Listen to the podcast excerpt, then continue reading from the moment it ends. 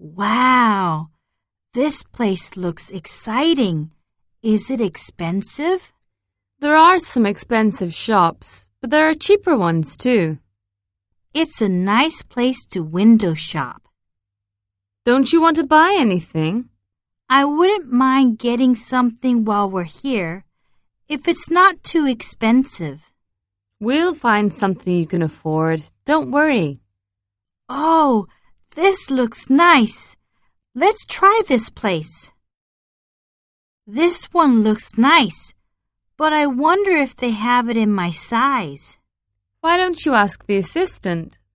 Excuse me, can you help me? Of course. What can I do for you? I'm looking for something warm. Are you looking for something bright and colourful or something more neutral? Something modern, trendy, but girlish. Do you have anything like that? What about this dress? Do you have it in black?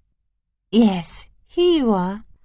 Okay, I'd like to try it on. What size are you? I think I'm about an 8 to 10, in a British size.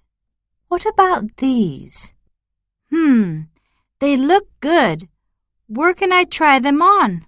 The fitting rooms are right over there. How do I look?